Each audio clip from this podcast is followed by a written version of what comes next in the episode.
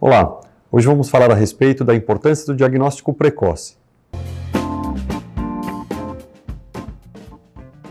Meu nome é Arthur Vicentino, sou cirurgião de cabeça e pescoço e alguns meses do ano a gente tem uma campanha mais forte, mais intensa aqui de preocupação com saúde, de diagnóstico precoce de algumas doenças, de tratamento precoce.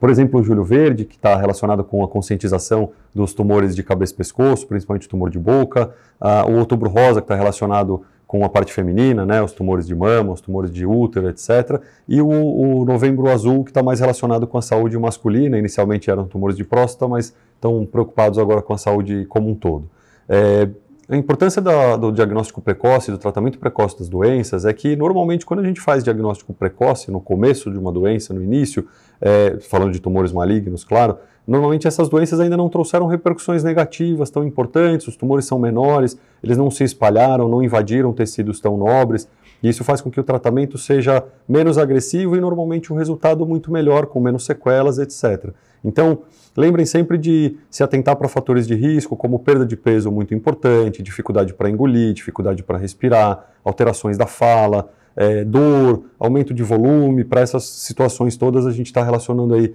tumores de cabeça e pescoço como um todo. Se vocês conhecem alguém que tem algum desses sintomas, que tem essas alterações, que surgiram carocinhos no pescoço, alterações na boca, feridas, sangramentos, etc., compartilhem esse conteúdo com eles, isso é muito importante